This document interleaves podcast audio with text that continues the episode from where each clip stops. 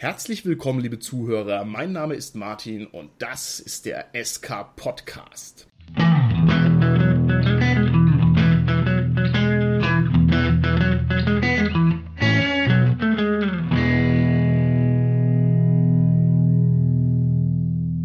Wir machen heute den zweiten Teil der Interviewreihe mit Werner Fuchs, dem Prometheus des Rollenspiels, dem Mann, der das Rollenspiel aus Amerika nach Deutschland gebracht hat, der Mann, der der Welt in dem Rollenspielbereich 2W6 Jahre voraus war und da also nicht nur den ersten ordentlichen Rollenspielvertrieb auf die Beine gestellt hat, nein, sondern der auch, und das soll unser Thema für die heutige Folge sein, der auch DSA erfunden hat.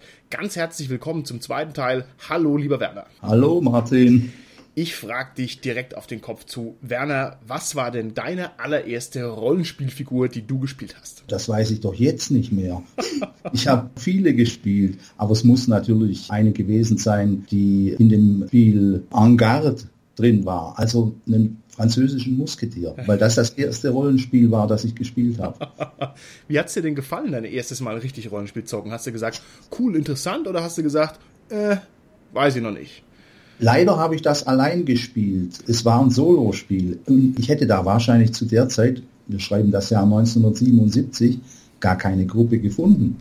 Das ist sehr früh. Wie hast du denn dann deine allererste Rollenspielgruppe gefunden? Hast du Bekannte gefragt oder hast du die Familie rekrutiert? Also ich weiß noch genau, ich habe meine kleine Schwester mal geplagt in jungen Jahren.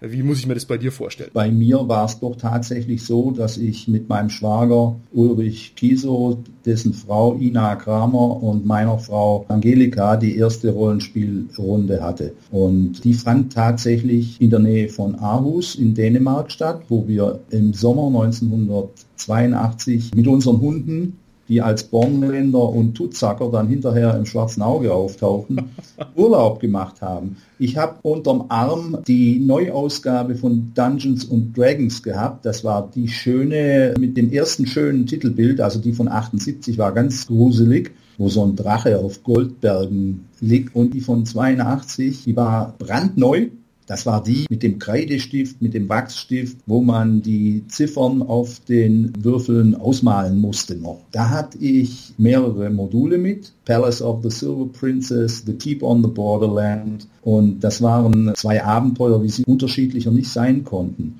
Dieses Keep on the Borderland ist ein Hack and Slay erster Kategorie, völlig ideen- und planlos, wo du dich einfach metzgermäßig durch den Dungeon kämpfen musstest während Palace of the Silver Princess ein ausgesprochen gut austariertes und fantastisches Abenteuer war, das mir Respekt abgenötigt hat. Okay, wie war deine erste Session? Ich wiederhole die Frage nochmal, jetzt wo ich weiß, wo und wann die stattgefunden hat. Ja, hat die, die gut war... funktioniert? Denn ich kann mich an meine erste Rollenspielsitzung erinnern, die war schon ein bisschen hemdsärmelig und war eigentlich gar nicht so toll. Habt ihr da sofort einen Durchbruch gehabt? Ja, ich denke mal, wir hatten den Vorteil, dass wir es selber schon geschrieben hatten. Wir waren jetzt keine großen Schriftsteller oder so, aber wir waren journalistisch geübt. Der Uli hat und die Ina auch, die haben als, ich sag mal, Aushilfslehrer, sie waren ja nicht verbeamtet, Stunden in Kunst gegeben. Der Uli an einem Mädchengymnasium übrigens. Und von daher war eine gewisse Eloquenz da beim Vortrag. Also man konnte sprechen, man konnte es war schon ganz okay. Es war natürlich auch nicht perfekt. Das kriegst du dann erst in den Griff, wenn du mehrere Sessions hinter dir hast oder eine Kampagne sich entwickelt und wenn du die Eigenheiten deiner Gruppe kennst. Ne? Also wir machen hier ja auch quasi in diesem Interview ein Rollenspiel. Du bist der Spielleiter und ich bin vier oder fünf verschiedene Spiele mit irgendwelchem Quatsch aus allen Richtungen. Nee, du, wir sind ganz gleichberechtigt, die Kumpel, du, ich und der George R. R. Martin, wir drei, ja. Das ist okay. also alles auf einem Level, ja. Ich, ich werde es dem George schreiben, er soll er soll, er soll dich in den nächsten, in den nächsten Roman unterbringen. Hervorragend.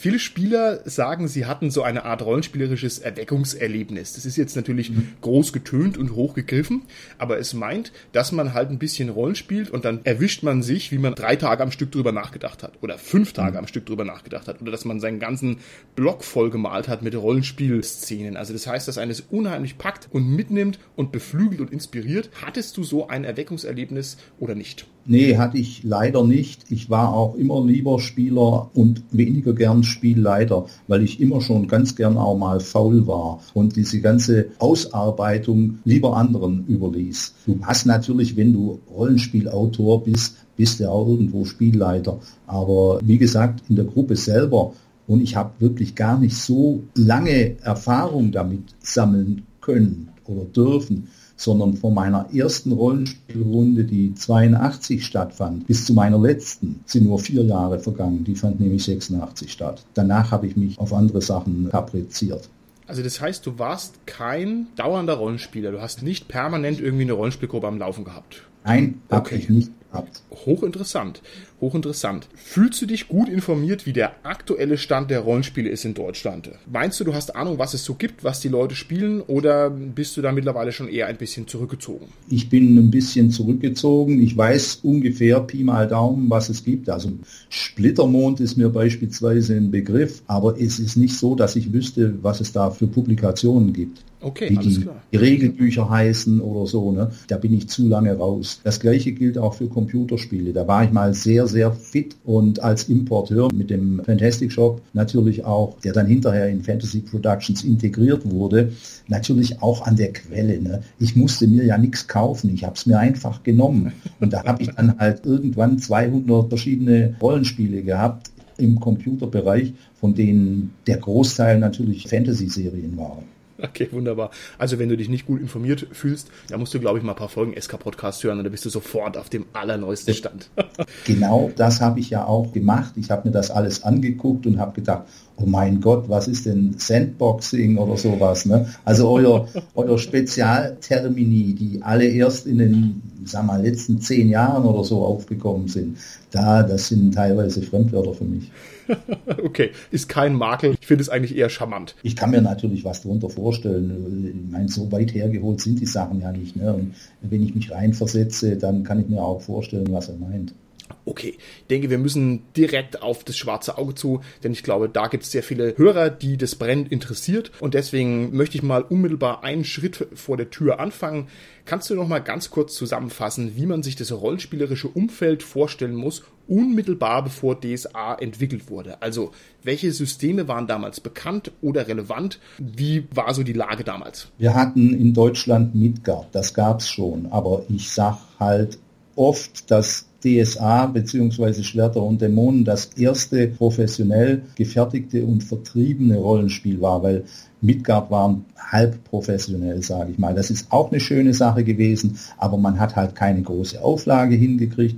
Die Leute, die das gemacht haben, das Ehepaar Franke, das waren Mitglieder im EDFC, dem ersten deutschen Fantasy Club e.V. Und es ist eher auf Clubbasis entstanden. Natürlich haben die dann auch eine Firma gegründet. Ich sag mal, wenn wir erste Liga waren, dann waren die gute zweite Liga. Okay. Es ist durchaus wichtig und ich sehe natürlich auch ganz klar den Pionierstatus dieser Leute. Die Follower, also der Vorläufer des EDFCs, die haben schon in den 60er Jahren eine Welt gehabt, die auf zwei großen zusammensetzbaren Holzplatten auf ihre Treffen mitgenommen wurde. Und da haben die dann tagelang gespielt, haben die Entwicklungen festgehalten. Da gab es verschiedene Reiche, verschiedene Stämme und so hat sich auch der ganze Club strukturiert und die Ergebnisse hat man aufgeschrieben und hat das als Chronik der Welt festgehalten. Nichts anderes haben wir später mit DSA auch gemacht. Okay, was gab es denn damals für eine allgemeine Spielkultur? Also wenn ich jetzt mal setze, dass mit dem schwarzen Auge rollenspielerisch alle Schleusen sich geöffnet haben und dass also da das zu so einem richtigen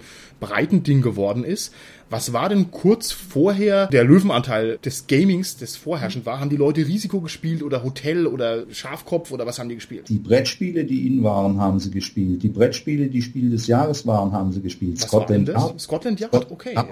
Beispielsweise. Das war einer der besseren Gewinner. Hase und Igel war zwar schön, aber das war mir zu, zu kindisch. Und die Preise wurden meistens von Ravensburger gewonnen. Und da kann man ja sich vorstellen, was für eine Art Spiele das waren. Reine Familienspiele, weitaus weniger komplex als, sagen wir mal, heute die Siedler von Katan. Trotzdem gab es viele Firmen, die sich auf diesem Markt umgetan hat. Schmidt-Spiele war einer davon, das war die Nummer zwei hinter Ravensburger. Dann haben wir Hütehorn, Invicta, weiß der Henker. Natürlich auch Risiko, klar, eins meiner Lieblingsspiele damals. Oder ja, das ist ja irgendwo ein einfaches Konfliktsimulationsspiel. Und mit voranschreitender Zeit wurden die halt ein bisschen weniger interessant für uns. Wahrscheinlich nicht für den ganz normalen Otto-Normalverbraucher, der im Familienkreis gespielt hat. Da waren Brettspiele immer okay und schön und besonders an Weihnachten halt. Aber wir waren, wie gesagt, underground. Der ganze Rollenspielzirkus war underground. Und eigentlich ging in der Zeit vor dem Schwarzen Auge, also ich sage jetzt mal 80, 81, 82, 83, diese vier Jahre, die standen im Zeichen Dungeons und Dragons gegen Advanced Dungeons und Dragons, gegen RuneQuest. Okay. Und die Intellektuelleren, die bevorzugten alle RuneQuest.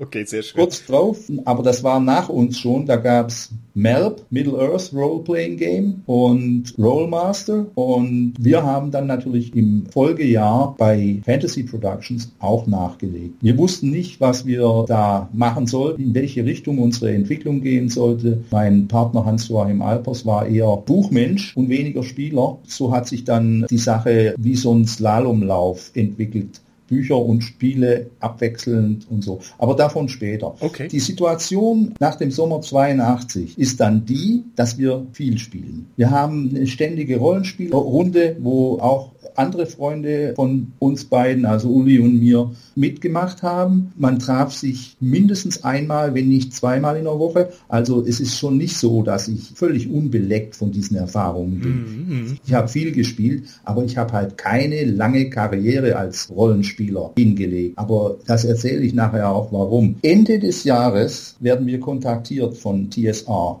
wir, das sind äh, Uli und ich im Fantastic Shop. Der Bernd Holzrichter hatte den Fantastic Shop da schon verlassen. Man hat den Erfolg vor der Nase bei den Leuten in Lake Geneva, da kommt TSA her. Ich habe in der letzten Folge gesagt, dass man eine Fieberkurve hingelegt hat des Erfolges von 500.000 Dollar oder 450 bis hin zu 27 Millionen oder so im Jahr 81. Okay. Jetzt will man das natürlich ausweiten. Und jetzt geht der Blick ins Ausland. Man will den Erfolg aus Amerika exportieren. Mhm.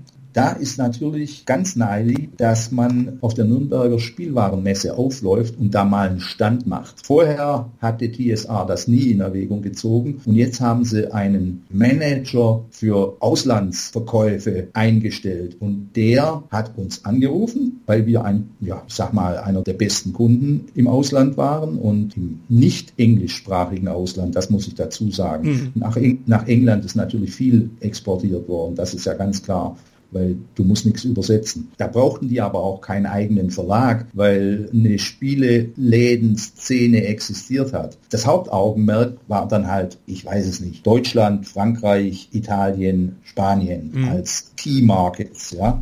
Und dazu kam man auf die Messe nach Nürnberg und uns hat man dann kontaktiert und ein Treffen vereinbart. Ich hatte am Tag vorher 39,5 Fieber und habe zum Uli gesagt, das tut mir leid, ich kann nicht mit. Und dann habe ich mich eines Besseren besonnen und habe mir gedacht, du kannst den Mann da nicht allein hingehen lassen. Und dann hat Uli sich wahnsinnig gefreut, als ich auf dem Bahnsteig entlang kam und er stand da und riss vor Begeisterung die Arme hoch samt seiner Ernst Thälmann Gedächtnistasche. So einen ganz alten Thälmann war der Führer der kommunistischen Partei in 20er Jahren. Ne? Und natürlich hatte eine Proletarier-Ausstattung. Und so war diese Tasche auch. Das blieb mir halt im Gedächtnis. So, wir waren da. Es war lustig. Die haben angegeben wie ein Sack Salz. Diese erwähnte Fieberkurve hatten sie an ihren Stand gepappt wie so ein Patient so eine Fieberkurve an seinem Bett pappen hat. Ne? Hey, hier, hier sind wir was kostet die Welt?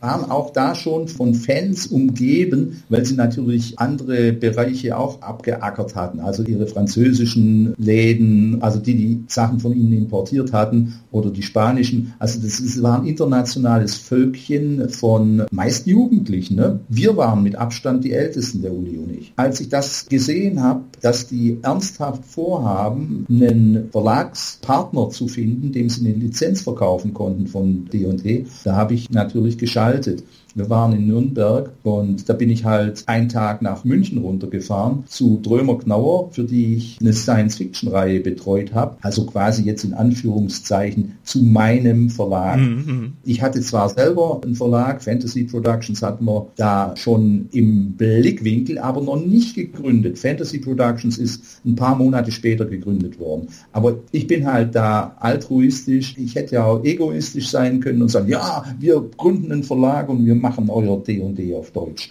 Übersetzen können wir sowieso, wir sind vom Fach. Wir haben unter uns Alpers, Kiso und Fuchs, was weiß ich, wie viel Dutzend Übersetzungen unterm Gürtel und mit uns seid ihr gut aufgestellt. Ich habe halt lieber schwereres Geschütz aufgefahren und habe gesagt, das kann mein Verlag machen, weil die es natürlich sehr viel besser können als mm, wir, mm. den Punch auf dem Markt haben, die monetären Muskeln, um auch mal eine Werbekampagne zu fahren. Ne? Das wäre ja bei Fanpro alles nicht möglich gewesen. Also es fängt sowieso nicht alles so an, wie man sich vorstellt und hinterher fällt bestimmt mehr ab, als man sich vorstellt. Die Welt war bunt, es gab viel zu erleben und ich kam mir trotzdem nicht irgendwie hintangestellt vor. Also, lange Rede, kurzer Sinn. Ich habe bei Römer Knauer gesagt, diese Sache dürft ihr euch nicht durch die Finger rinnen lassen. DSA hat in Amerika so Abenteuerspielebücher herausgebracht, die sich siebenstellig verkauft haben. Also die haben mehr als eine Million pro Titel wow, verkauft. Wow. Das hat natürlich bei Römer Knauer so einige Ideen freigesetzt. Also, das machen wir. Das ist hochinteressant. Und wir haben dann einen Schwung Material bekommen. Wir haben den Kontakt hergestellt zwischen, der Mann hieß André Moulin. Hinterher war er dann bei FASA. Das war der Manager fürs Auslandsgeschäft. Und mit Drömer Knauer. Drömer Knauer hat dann schnell realisiert, dass es sich dabei keineswegs nur um Taschenbücher handelte, sondern um Spieleboxen. Und das ist ja nun, äh, dachten sie, nichts für ein Buchhandel. Mhm. Also hat man den in Eching bei München ansässigen Verlag Schmidt Spiel und Freizeit gebeten, doch mit Drömer den Schulterschluss zu machen und die Sache gemeinsam anzugehen. Das war dann natürlich ein starkes Duo. Was mein eigener Verlag für einen Umsatz da gemacht hat, weiß ich nicht, aber wahrscheinlich so 40, 50 Millionen. Ui. Und Schmidt hat 100 Millionen Umsatz gemacht. Und das war dann natürlich schon noch deutlich deutlich mehr als das, was CSR auf die Beine brachte. Jetzt sind wir 83 an dem Punkt, wo Dungeons and Dragons vorbereitet wird für den deutschen Markt. Sprich, das Spiel wird übersetzt. Wir haben uns da in Szene gesetzt und wir wurden als Übersetzer auserkoren. Währenddessen hat man nach Möglichkeiten gesucht, den Deal unter Dach und Fach zu bringen. Und es zog sich lange hin, weil Schmidt einfach nicht auf die Honorarvorstellungen, auf die Tantiemen eingehen wollte, die TSA gefordert hat.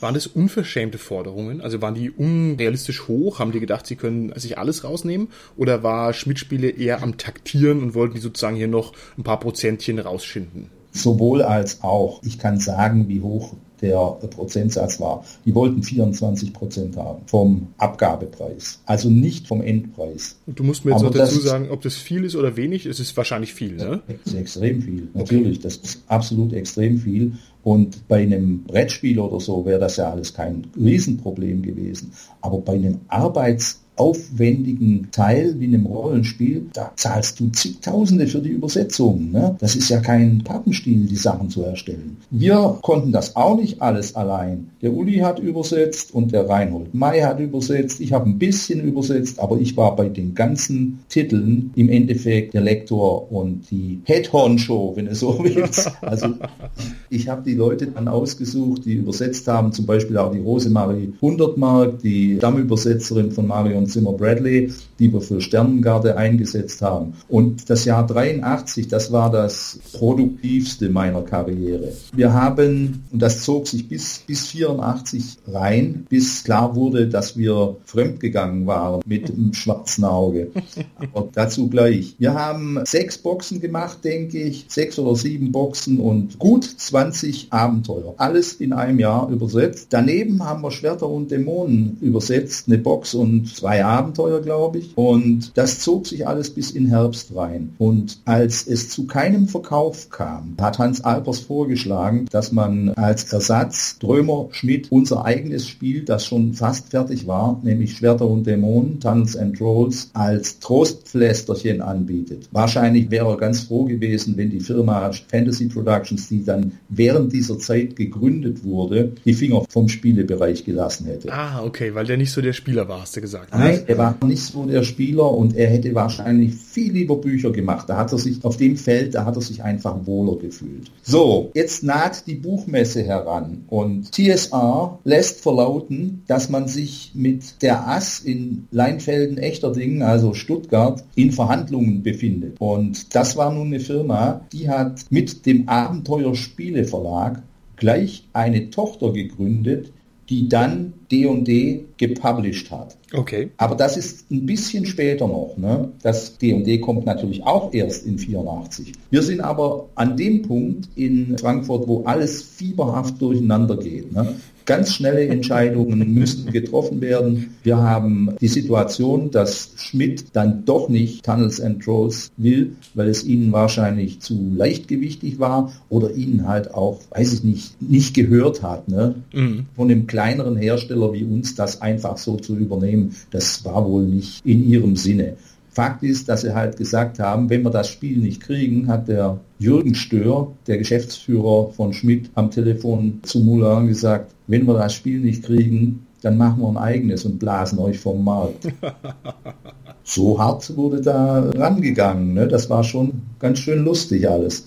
So, und die Buchmesse war am, ich weiß es nicht mehr, am, im, im Oktober ich glaube vom 16. bis zum 20. oder so. Und den ersten Vertrag fürs Schwarze Auge habe ich, glaube ich, am 20. unterschrieben. Am 20. Oktober haben wir drei unterschrieben. Die Maßgabe war, dass wir ein Rollenspiel haben müssen, das auf der nächsten Nürnberger Messe präsentiert werden kann, also am 5. Februar. Abgabe unserer Texte 1. Dezember, dass die noch zwei Monate Zeit hatten, das Ding physisch auf die Beine zu stellen. Okay. Zwei Bücher in Box mit Würfeln, ein Satz Abenteuer, vier Abenteuer, plus eine Box, die nannte sich dann Werkzeuge des Meisters. Kommen wir gleich zu. Also, wir haben uns hingesetzt, wir haben Hilfe bekommen vom Reinhold May, einem alten Laden Faktotum beim Fantastic Shop und wir haben in diesen, also waren noch nicht mal sechs Wochen, ne, es waren gut fünf Wochen, haben wir alles fertiggestellt, alles geschrieben und das Spiel kam tatsächlich zeitgerecht zur Messe raus. Okay, perfekt. Ich muss hier mal reinspringen und eine Reihe von Fragen stellen, die mir jetzt auf der Zunge liegen. Erstens, Ihr habt also offensichtlich, ja, ich weiß nicht, das Wort Plagiat ist hier zu hart, ja, aber ich sag mal eine eine Iteration von D&D produziert, weil ihr D&D nicht bekommen habt. Kann man das so sagen? Ja, ne? Ja. Okay. Und wie nah dran oder wie weit weg wart ihr denn letztendlich? Beziehungsweise, wie muss ich mir denn den Arbeitsprozess vorstellen? Habt ihr gesagt, aha, D&D hat Drachen, wir machen keine Drachen, wir machen XYZ. Wie hat man sich denn dazu positioniert? Das interessiert mich. Tatzelwurm. Nee, äh, es ist natürlich Der Tatzelwurm, so, großartig, Dankeschön. Es, es ist natürlich so, dass wir so weit wie möglich da weg mussten. Wir durften überhaupt gar keine Gleichheit haben mit D&D. Genau Plagiat, du sagst das richtige Wort, das hätte uns vorgeworfen werden können, dass wir ein Plagiat hergestellt haben.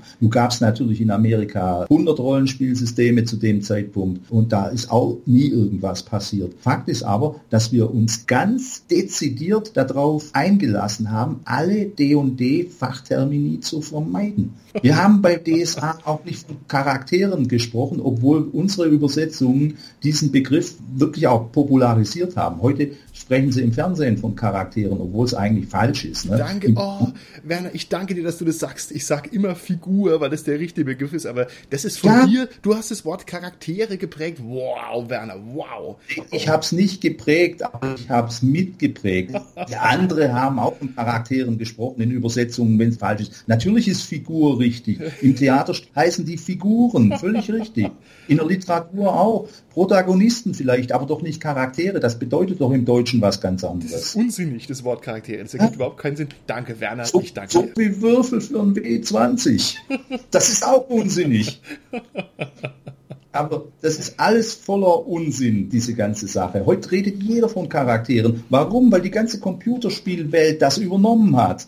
Und wir haben von Charakteren in Dungeons and Dragons gesprochen. Und bei DSA sind es, wie du weißt, sind es ja Helden. Ne? Bei den Fähigkeiten und Fertigkeiten, haben andere Sachen genommen. Der Begriff Stärke, der bei D&D natürlich drin ist, ne, den vermeidet der Uli und nennt das Körperkraft. Das hört sich wie ein Nazi-Ausdruck. Da sagt er zu mir, als ich ihm das vor die Nase halte, da sagt er, und was ist Stärke? Ist das nicht das Zeug, was in Kartoffeln drin ist?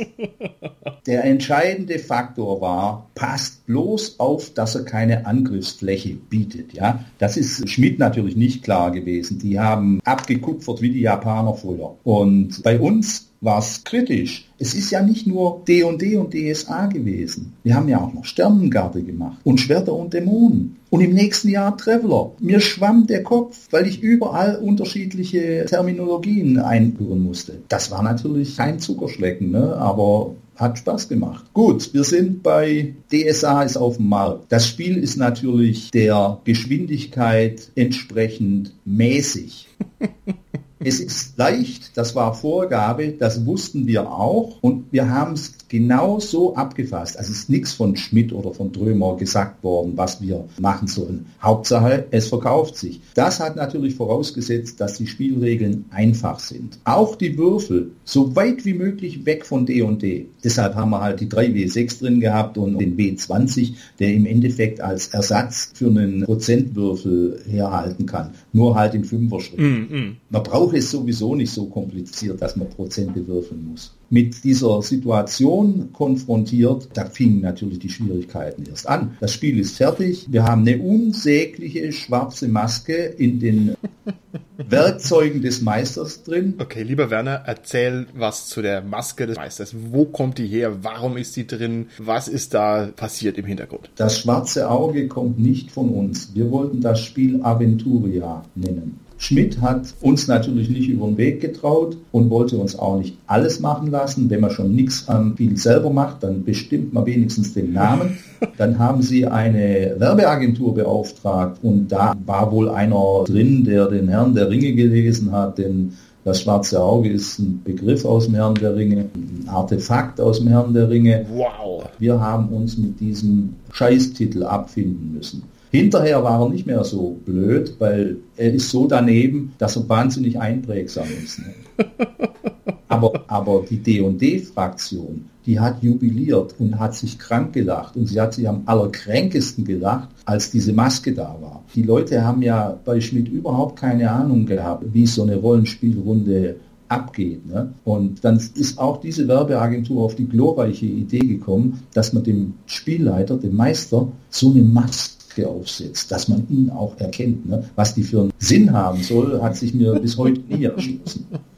die beste, die beste Meistermaske, die hat dann Schmidt bei der Pressekonferenz präsentiert, als das schwarze Auge nach der Nürnberger Messe vorgestellt wurde, eingeladene Journalisten. Da habe ich, glaube ich, auch noch Bilder von dieser Konferenz, oder Ulysses hat sie. Da hat ein Münchner Konditor diese Maske in Zartbitterschokolade gegossen. Wir haben die natürlich nicht aufgesetzt, der Uli und ich. Aber möglicherweise irgendein Vertreter von Schmidt, der ging dann wahrscheinlich mit zwei schwarzen Augen nach Hause. Sehr schön. Wie ist es denn gewesen? Hattest du noch mal die Möglichkeit, wenigstens zu artikulieren, dass diese Maske sinnlos ist? Oder war die überraschend eine Beilage des Spiels? Also hast du noch mal einen Brief schreiben können, äh, das passt nicht? Oder nee, war das völlig außerhalb deiner Reichweite? Ich denke, wir sind überrascht worden, wenn ich mich recht erinnere. Ich glaube, wir sind überrascht worden. Großartig. Ich meine, diesen Werkzeuge des Meisters, das hat doch sowieso keiner ernst genommen. Das sind irgendwelche Großfiguren drin gewesen, Pappendeckel, die der Meister hochhalten sollte oder so. Das hat überhaupt nichts mit dem Rollenspiel zu tun gehabt. Das ist ein Fauxpas von Leuten, die null Schnalle haben von der Sache.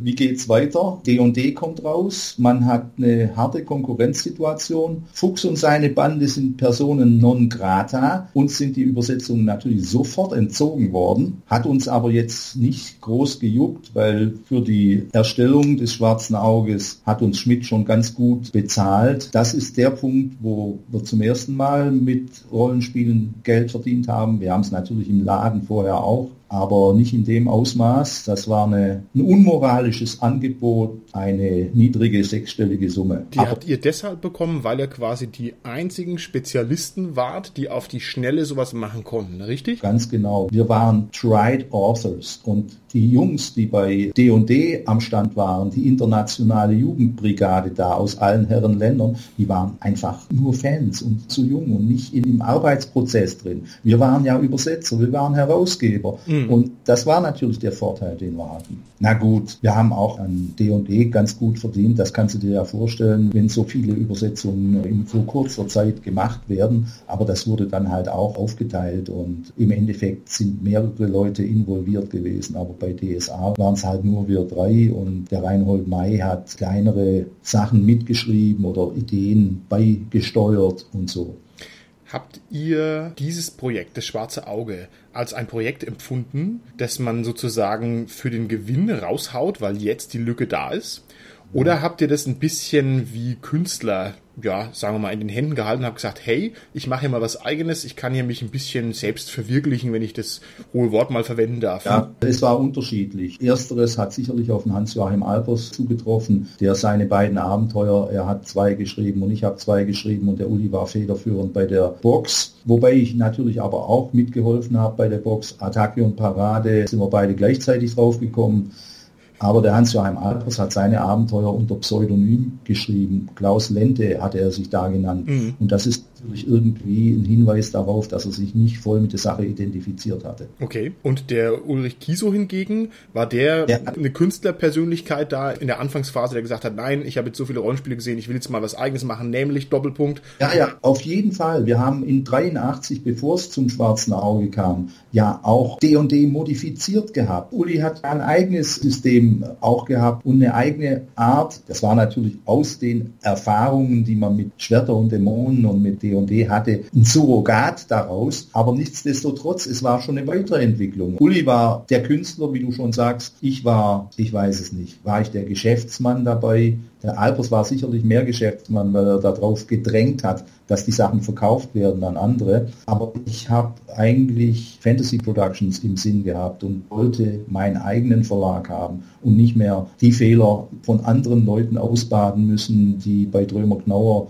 vorgekommen sind, wo, okay. ich, wo ich die Nebel von Avalon in einer Auktion verloren habe gegen den Krüger Verlag, obwohl die Zimmer Bradley unsere Autorin war und das Ding war hinterher zwei Jahre in der Spiegel Bestsellerliste. Ne? Also ich war an und das, weil ich nicht höher bieten konnte. Ich durfte nur 5000 Mark für einen Roman bieten und ich habe dann bei Drömer gesagt, ja, dann biete ich halt 20.000 und wir machen vier Bücher daraus, ne? was ja auch Quatsch war. Aber es ging nur darum, dass ich größere Freiheiten mhm. beim Budget hatte. Krüger hat mit 30.000 die Auktion gewonnen und hat natürlich einen super Bestseller hingelegt. Ne? Du darfst ja nicht vergessen, es ist die Zeit von Michael Ende, die unendliche Geschichte, das mhm. 1980 rausgekommen ist. Das ist ein völliger Fantasy-Boom, in dem wir plötzlich sind. Ne? Nach Star Wars 77 und 81 und 84 oder 80 und 84 haben wir plötzlich eine Fantasy-Welle da. Die Zeit ist da reif und D&D funktioniert halt in Amerika und DSA funktioniert dann halt auch in Deutschland. Uli hatte FanPro, das wir im Juni 83 gegründet haben, im Oktober wieder verlassen oder im November, weil sich abgezeichnet hat, dass mit DSA vielleicht das größere Ding vor einem liegt. Okay. Und er hat seinen Einsatz auch gleich wieder mitgenommen. Und zwar eigentlich nur deshalb, weil uns Schwerter und Dämonen ein bisschen missglückt ist.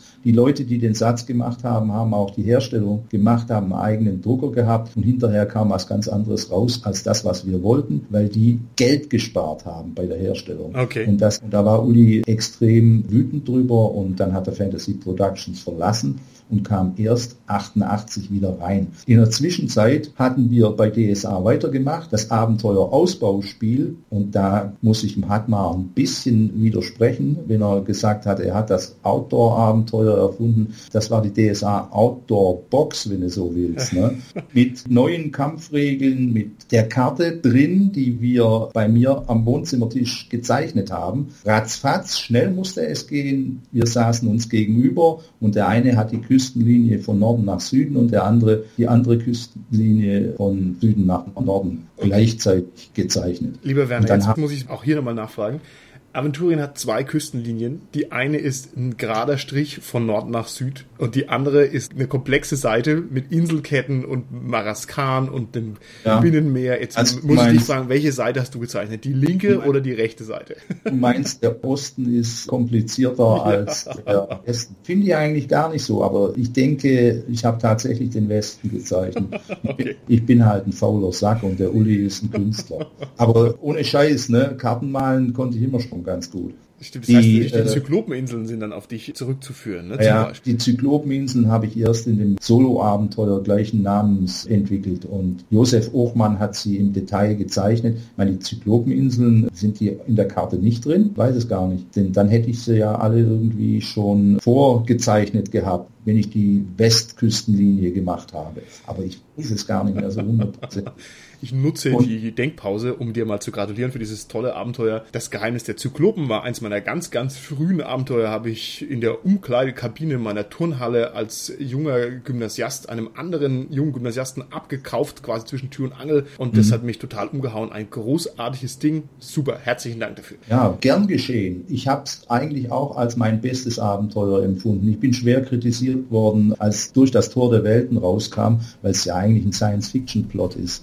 Und das Abenteuer steht und fällt mit einer ordentlichen Illustrierung. Aber die Ina war sehr lustlos, die Ina Kramer bei diesem Abenteuer. Ich hatte einen Science-Fiction-Roman gelesen, der hieß Class Six Climb. Da ging es um, also Bergsteigen auf dem Baum. Und das wollte ich damit auch bringen. Aber ich habe viel Kritik geerntet. Da habe ich mir gesagt, ja meine Güte, machst es halt so, wie es die Leute haben wollen und machst es so fantasymäßig, wie du es kannst. Und ich habe mir viel Mühe gegeben und habe die einzelnen Verzweigungen alle in verschiedenen Farben und die Stränge alle in verschiedenen Farben aufgemalt. Also komponiert, ne? Mhm. richtig komponiert und hinterher haben viele, also was heißt viele, aber einige Leute haben gesagt, ja, das hast du gut gemacht. Durch das Tor der Welten hat er einen sehr starken Science-Fiction-Einschlag. Der wirkt ein bisschen, ja, sag ich mal, quer zu diesem sonstigen Aventurienprojekt, das ja doch relativ bodenständige Fantastik ist. Ja. Hm, wo kommt es denn her? Wieso ist denn da so ein ungewöhnlicher ja, Querschuss drin? Ja, das war eigentlich, wenn du so willst, eine Grille von mir. Ich habe halt mehr Science-Fiction-Background als Fantasy und ich habe halt rumgespielt und habe gedacht, wenn du eine möglichst irre, fantastische Sache da anbietest, da ist dann ein Dimensionstor auch nicht verkehrt und das öffnet uns vielleicht dann die Möglichkeit auch auf anderen Planeten Planeten als auf Dere, damals hieß der Planet von DSA noch gar nicht Dere, möglich. Es ist halt viel rumexperimentiert worden. Es war nicht so schlimm wie die Ausrutscher von Hans Alpers, Bob Dylan und die Rolling Stones in seinen Abenteuern auftauchen zu lassen. Aber immerhin hat er auch schon Borberat da erfunden. Okay, super. Kann ich dich noch ein bisschen nach den Persönlichkeiten fragen ja. dieser ersten Stunde? Einfach weil es ja unseren Hörern wahrscheinlich gar nicht so bekannt ist, mir auch nicht. Was sind denn das für Leute? Also hier der Alpers und der Kiso, wie muss ich mir die denn als Menschen vorstellen? Was sind das für Typen, ja für Charaktere, möchte ich jetzt hier mal fast sagen? Wenn wir schon im, im Namen geben bleiben wollen, da sind es natürlich Charaktere. Ja, was sind das für Vögel? der Uli Kiso ist mein Schwager gewesen. Er ist ja 97 verstorben und im Endeffekt ist es ein hochgewachsener, bärtiger Kerl gewesen, der Kunst studiert hat, früher Hochliteratur gelesen hat, Dostoevsky und Tolstoi-Fan war, was man auch in seinen Romanen ein bisschen merkt, James Joyce gelesen hat. So haben wir uns eigentlich auch kennengelernt, als wir uns über James Joyce unterhalten haben. Das ist dann auch schon ein bisschen untypisch für Rollenspielfans. Was hat ihn angetrieben? Also wollte der sozusagen Aventuren als sein persönliches Kunstprojekt machen oder hat er auch eher die Lücke gesehen, dass er gesagt hat, hier hier bin ich Pionier und mache Neuland oder hat er gesagt, ich habe ganz klare Vorstellungen, das Bornland muss Russland sein oder wie muss ich mir da den Grundvektor vorstellen? Ich denke schon, er war von uns dreien bei Aventurien natürlich der getriebenste. Er hat keine Zukunft im Beruf als Lehrer gesehen. Meine Frau war Lehrerin und die Ina hat auch eine Zeit lang in die Richtung tendiert, hat aber dann auch da die Flinte ins Korn geworfen, weil es ihr keinen Spaß gemacht hat. Ich hatte mit meiner Frau ein Standbein und das hatte der Uli halt, wenn es ums Geld verdienen ging, nicht. Ich war sozusagen abgesichert, da habe meinen Teil dazu getan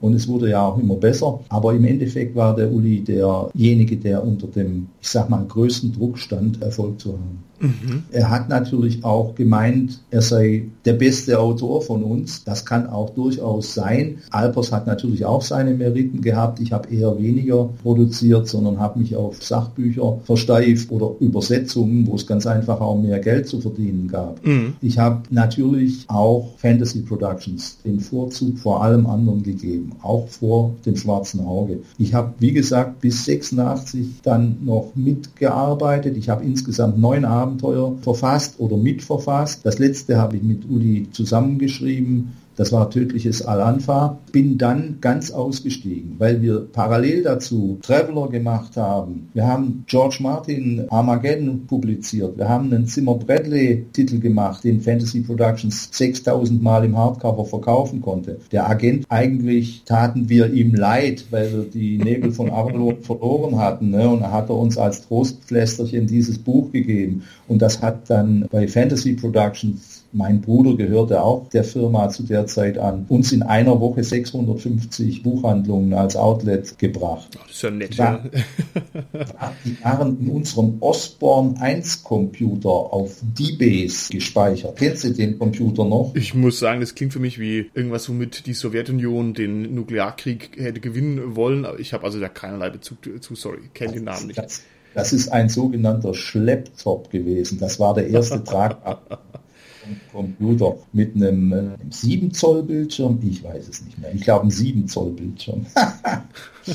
und den haben wir als Arbeitsgerät benutzt. Fantasy Productions entwickelt sich dann ohne Uli. Wie gesagt, wir machen Traveler, später Battletech und noch später Shadowrun. 88 Battletech und 90 Shadowrun. Und währenddessen hat der Uli einen neuen Vertrag mit Schmidt ausgehandelt, der als, ja, wie soll man das sagen, als Produktionsvertrag gewertet werden kann. Er hat die Oberhoheit über die Entwicklung von DSA. Alles das, was wir vorher gesagt haben, wir holen uns dann andere Leute ran, die uns helfen, die Arbeit zu machen, weil wir unmöglich alles allein schreiben können. Mhm. Und Uli, nee, nee, nee, nee, das machen wir alles selber. Machte dann ganz genauso. Er versammelt eine Gruppe von Fans um sich und Autoren und hat die Oberhoheit, hat die Linie auch im Kopf, hat andere Leute, die für ihn arbeiten. Geht natürlich gar nicht anders. Ja, ja, ja. Aber da hat er halt ganz schnell die Seiten gewechselt. Und uns hat das natürlich jetzt nicht geschadet, aber es wäre auch nicht möglich gewesen, dass er bei Fantasy Productions aktiv bleibt und gleichzeitig das schwarze Auge entwickelt. Das war schon ein Vollzeitjob. Wir sind ja in einer Phase, wo wir im Jahr zwei Boxen sehen und was weiß ich, 10, 12 Abenteuer. Was habt ihr denn damals für ein Feedback bekommen fürs Schwarze Auge? Gab es viele Reaktionen? Hast du irgendwie noch so ein Lager von Briefen oder hast du das mal besessen? Oder was gab es so für Themen, was man auch noch herangetragen hat? Was wollten die Kunden, die Fans, die Hater? Was kam da bei euch an? Am Anfang ist natürlich von der Konkurrenz viel Häme über uns ausgegossen worden, weil man das Schwarze Auge nicht ernst nahm. Ne? Aber es verbesserte sich mit jeder Edition und mit, die haben ja auch dazugelernt, die Schmidt-Leute. Ne? Dann wurde irgendwann der Ugo Can Yüce als Cover-Artist eingesetzt und das wird alles immer bunter und immer ansprechender auch, ne? immer professioneller. Und das ist ja bis jetzt so weitergegangen. Und was wir für Reaktionen hatten, die kamen natürlich von Spielern, die begeistert waren von dem Spiel, weil sie relativ schnell Zugang dazu gefunden haben, es relativ schnell gelernt haben. Ich weiß nicht, schon 85 gab es hunderte von DSA-Clubs. Da wurde ein Willi Grögel als Mädchen für alles im Hause Schmidt angeheuert, der einen Halbtagsjob machte und im Endeffekt Briefe da beantwortet hat, den aventurischen Boden vorbereitet hat, der natürlich von anderer Seite mit Input gefüllt wurde. Das war die Gruppe um Uli natürlich. Und später, gegen Ende des Jahrzehnts, Fanpro war umgezogen dann irgendwann und mehr noch noch sogar in den 90er Jahren, als wir nochmal umgezogen waren und richtig groß wurden, dann wurde Satz und Lektorat und so alles im Hause Fanpro gemacht. Schmidt hat dann im Endeffekt nur noch gedruckt und vertrieben. Okay, ich denke, da müssen wir dann auch gleich nochmal einen Satz drüber verlieren, über das Verhältnis von Fanbro und Schmidt-Spiele und vor allem, wie das dann dazu kommt, dass ihr dann das schwarze Auge wieder an euch ziehen könnt. Vielleicht noch ja. eine allerletzte Frage zum grundsätzlichen Designmuster vom schwarzen Auge. Woher kommt denn dieses spezifische Look and Feel von Aventurien?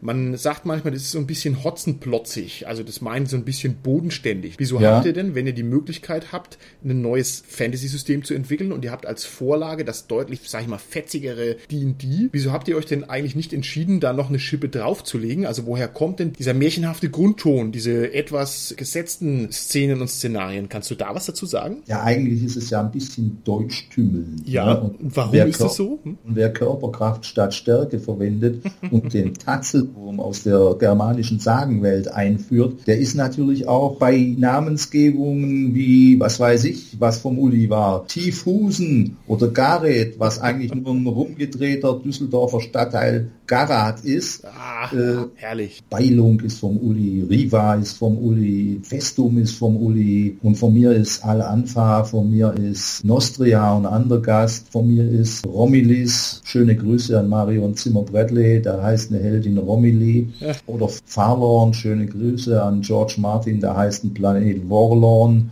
Warlorn und was natürlich eine Anspielung auf Forlorn ist. Ne? Und solche Sachen. Also ich habe es mehr, mehr exotisch und literaturmäßig und der Uli hat es deutscher. Okay, und daher kommt es quasi. Also das war ein bisschen eine Geschmacksentscheidung vom Uli, kann man das so sagen, dass der das so gemacht hat. Und ich meine, Tatzelwurm ist ja auch eine coole Ach, Sache, so blöd es jetzt klingt, das aber das, okay, natürlich. das gibt's ja auch sonst nirgendwo. Also das ist ja ein Name, der sich auch einprägt ne? und der auch eine eigene Assoziation hat, der auch cooler ist als ein Drache, sage ich jetzt mal, weil es halt was anderes ist. Okay. Die D und D Drachen sind doch lächerlich. Auf jeden Fall. Eine Farbschachtel im Disney-Touch, ne? also ganz im Ernst. okay, wunderbar. Lieber Werner, erzähl uns, wie ihr DSA zurückbekommen habt, beziehungsweise warum Schmidt-Spiele mit so einem Erfolgsprodukt unter der Haube nicht noch größer, reicher und erfolgreicher geworden ist. Die zweite Auflage ist halt erfolgreich gewesen. Es wurden mehrere Facelifts durchgezogen. Die 90er Jahre Produkte sahen dann anders aus als die 80er Jahre Produkte. Man experimentierte mit der Länge. Man hat ja auch Flops gehabt. Der Schwertmeister, tut mir leid, hat man, aber der Schwertmeister war ein Flop. Und noch ein viel, viel größerer Flop war DSA Junior, wo man durch die Weltliteratur ging und für, was weiß ich, hier ein pädagogisches DSA für junge Leute gemacht hat. Ja? Und das wollte keiner haben. Schmidt hat sich in den 90er Jahren, wir wurden natürlich immer größer, Fantasy Productions hatte dann Zugriff auf Magic, wir waren in der glücklichen Lage, diejenige Vertriebsfirma zu sein, die am nächsten am Drucker in, in, Belgien dran war. Und es gab drei Vertriebsfirmen in Deutschland, unter denen das aufgeteilt war. Und Fenpro hatte dann halt Mitte der 90er Jahre 50 Angestellte, ja, im Schnitt 15 Millionen Mark Umsatz. Okay, da muss ich nochmal ganz kurz reinfragen. Ich dachte immer so von der Fieberkurve, das hast du ja schon mal verwendet, den Begriff, von der Fieberkurve der Verkäufe war also Magic für das schwarze Auge ein riesengroßes Problem, weil es mal in seiner Hochphase den Jugendlichen das Geld aus der Tasche gezogen hat. So kenne ich die Narration. Und jetzt ja. bin ich ehrlich gesagt völlig verblüfft, dass Magic von dir ist sozusagen. Also ich hatte gedacht, das nee, wäre nee, ganz anders. Ich weiß, dass du das nicht entwickelt hast, aber dass das sozusagen von dir ja verkauft worden ist, wusste ich gar nicht. Interessant. Dann bist du auf beiden Seiten aktiv gewesen. Ja klar, wir haben bei Fantasy Productions ja nicht nur das schwarze Auge gemacht und das war ja die Zeit, bevor Fantasy Productions das schwarze Auge erworben hat. Wir mussten schon gucken, dass wir am Ende des Tages unser Geld in der Kasse hatten. Und wir sind 92 mit der Firma nach Erkrad umgezogen, von Düsseldorf nach Erkrad. Da hatten wir zum ersten Mal richtig Platz und wir sind dann von 92 bis 96, das war glaube ich, 95 oder 96 war der Hochpunkt und das sind die Jahre, wo wir zweistellige Millionenumsätze gemacht haben. Du musst dir das so vorstellen, dass wir kein Verlag da waren, sondern wir waren ein Handelshaus. Störrebrand hätte unser Chef heißen können.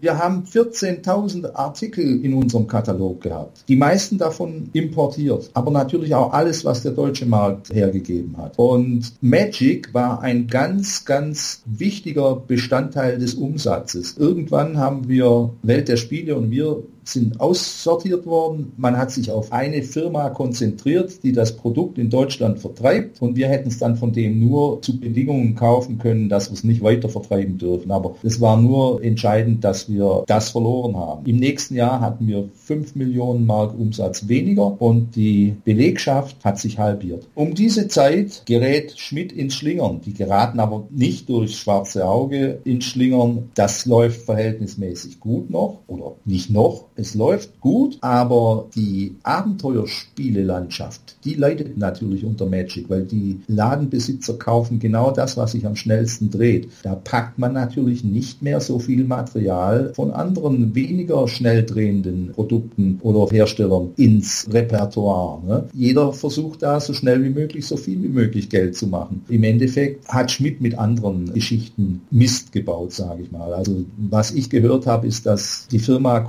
computerisiert wurde und es wurde alles umgestellt und die Faktura war fehlerhaft. Leute, also Kunden haben wirklich verkehrte Sachen geschickt bekommen. Wer 100 Posten von XY bestellt hat, hat 10 gekriegt und wer 5 bestellt hat, hat 95 gekriegt oder so. Also alles durcheinander, 1000 Rücksendungen. Okay. Weißt du, und im Jahr vorher sind sie mir auf der Spielmesse in Essen aufgefallen mit einem völlig beknackten Konzept. Bock hieß das. Und es ging irgendwie um Kronenkorken oder so, wenn ich das recht erinnere. Da habe ich gedacht, was ist denn mit denen los? Sind die wirklich von allen guten Geistern verlassen? Und schwuppdiwupp, Ende 96 meldet Schmidt völlig überraschend Konkurs an. Ein Jahr vorher, im August 95, hatte Uli Kiso einen Herzinfarkt erlitten von dem er sich wirklich nur schwer erholte. Ein Jahr später war er so weit, dass er wieder schreiben konnte. Und in der Zeit hatte seinen angefangenen Roman Das zerbrochene Rad, der zur Hälfte oder so fertig war, fertig geschrieben. Ich glaube, es war im November 96 auch relativ parallel zu dem Schmidt-Debakel, hat er durch Abspeicherfehler, wie das halt so ist, 200 oder 250 Seiten wieder verloren und hatte keine Sicherheit. Sicherheitskopie. 200 Seiten von seinem Roman haben sich in Luft aufgelöst? Nein, ist nicht ja, wahr. Ja, doch, doch. Ist leider so, muss ich leider so sagen. Zwei Monate später war er tot. Und nachdem er in den zwei Monaten den Rest nochmal geschrieben hat, der hat den Roman beendet und ist umgefallen. Mhm. Ja, und jetzt haben wir zwei Schicksalsschläge. Der Macher von DSA verstirbt und der Produzent von DSA streicht die Segel. Was tun? Natürlich habe ich gedacht, Klar, wir sind diejenigen, die das machen müssen. Wir verstehen am meisten davon. Wir haben vorher die Entwicklungsarbeit vorangetrieben. Schmidt, den hat das nur gehört. Ne? Mm. Die haben nichts daran gemacht. Wir haben ja auch bei Fantasy Productions schon in der Zeit, bevor wir DSA erworben haben, DSA Titel rausgebracht. Das Lexikon des schwarzen Auges beispielsweise, Aventurien. Ne? Großartiges Ding und ein toller Verkaufserfolg. 20.000 großformatige Hardcover für 89 Mark, wenn das kein Schlag ins Kontor ist. Oder Kaiser Retos Waffenkammer, 120.000 verkaufte Teile. Ewiger Bestseller bei Fanpro.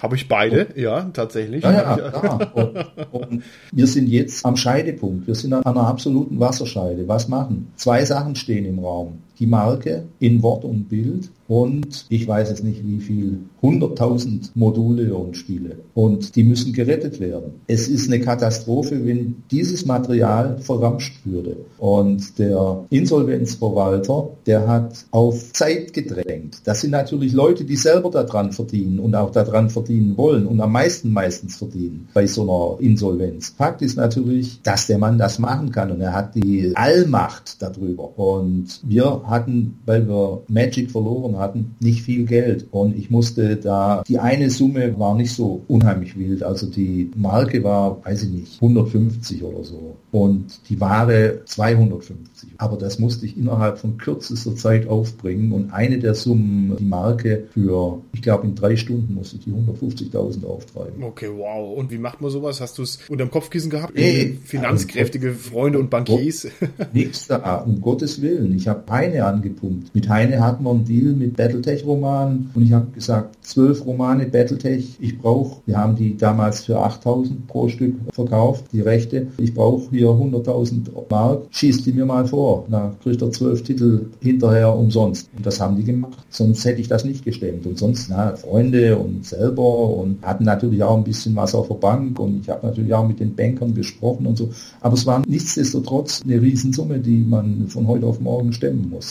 Okay, das heißt, dann habt ihr aus der Insolvenzmasse heraus das schwarze Auge, Ja. die Marke und die Ware euch unter den Nagel gerissen. Ne? Und damit ist ja eigentlich das Baby wieder zu Hause bei seinen Eltern. Also jetzt mal ein bisschen prosaisch gesprochen. Wie geht's dann weiter? Also fühlt man sich dann wie der Affe, der den Schlüssel zur Bananenplantage hat? Oder sagt man, das ist jetzt die Lizenz zum Gelddrucken? Oder sagt man, wir können alles, was Schmidt-Spiele gemacht hat, 40 Mal besser? Wie ist da so der Moment der Rückübernahme? Ich sag mal 20 Mal besser, das reicht auch.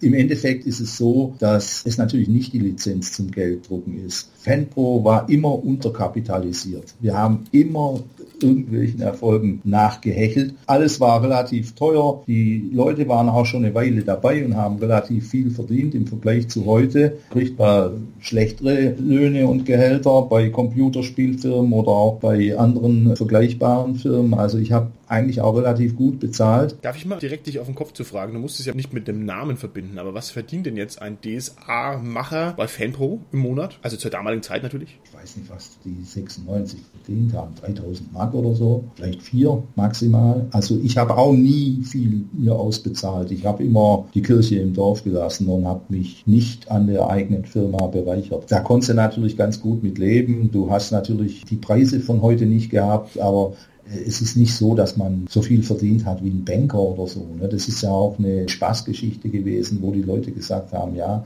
ich verdiene lieber ein bisschen weniger und, und, und äh, Mach, was ja. mir Spaß macht.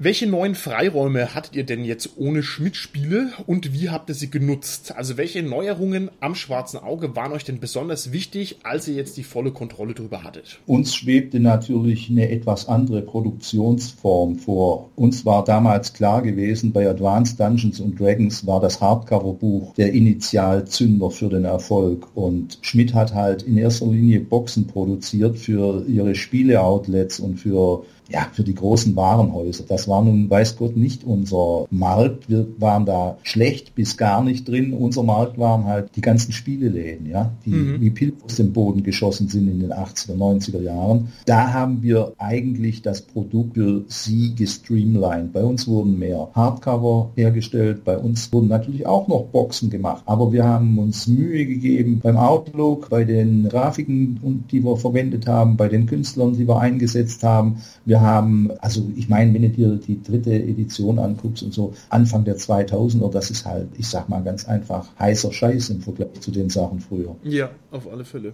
Hattet ihr eine konzeptionelle Vision unter FanPro? Also habt ihr gesagt, hier sind wir, da wollen wir hin? Oder seid ihr eher auf Sicht geflogen? Also dass man sagt, okay, wir machen jetzt mal das Produkt und dann das Produkt, ah, das hier läuft gut, da machen wir noch eins hinterher. Wie muss man sich da so den Drive vorstellen dahinter? Also der Weitblick da bei der Planung, der wurde bei mir immer als fehlend bemängelt, was eigentlich gar nicht so ist, aber ich war halt der Meinung, dass man die Firma durch Umsatz groß machen kann oder später halten kann, weil wir mit verschiedenen unterschiedlichen Partnern zusammengearbeitet haben, die uns außer Fasa alle nicht sonderlich gut getan haben. Was gab es denn für Probleme zum Beispiel? dass uns bei den Klickprodukten von WizKids, da hatten wir zuerst den Vertrieb für ganz Europa. Bei uns sind die Container auf dem Hof gestanden.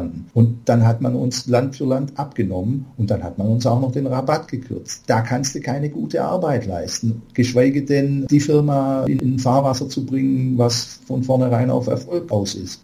Einmal, das war das mit Abstand Schlimmste, dass wir ein Produkt, ich weiß nicht, ob es 2004 oder 2005 war, als dieses Piratenspiel rauskam von WizKids und wir hatten, ich glaube, für 140.000 Euro Vorbestellungen auf das Spiel.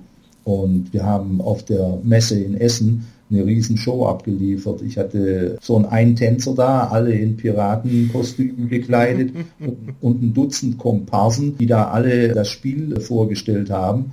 Und wir kriegen das Spiel nicht. Ne? Und ich habe für die Leute 10.000 Euro ausgegeben und für den Stand, der diese Sache featurete, 20.000 Euro und wir kriegen das Produkt nicht. Und nicht nur diese 30.000 Euro sind im Teich, sondern auch die 140.000 sind im Teich, weil wir das Produkt erst kriegen, als sie das sich schon woanders besorgt haben. Und das hat natürlich zu Verstimmungen geführt, wie du dir vorstellen kannst. Ja, auf alle Fälle ja interessant. Glaube, ich war auf dieser Spielemesse. Siehst du mal, wie man sich dann doch wieder berührt so von seinen Wieden. Okay, ich frage noch mal ganz anders ran.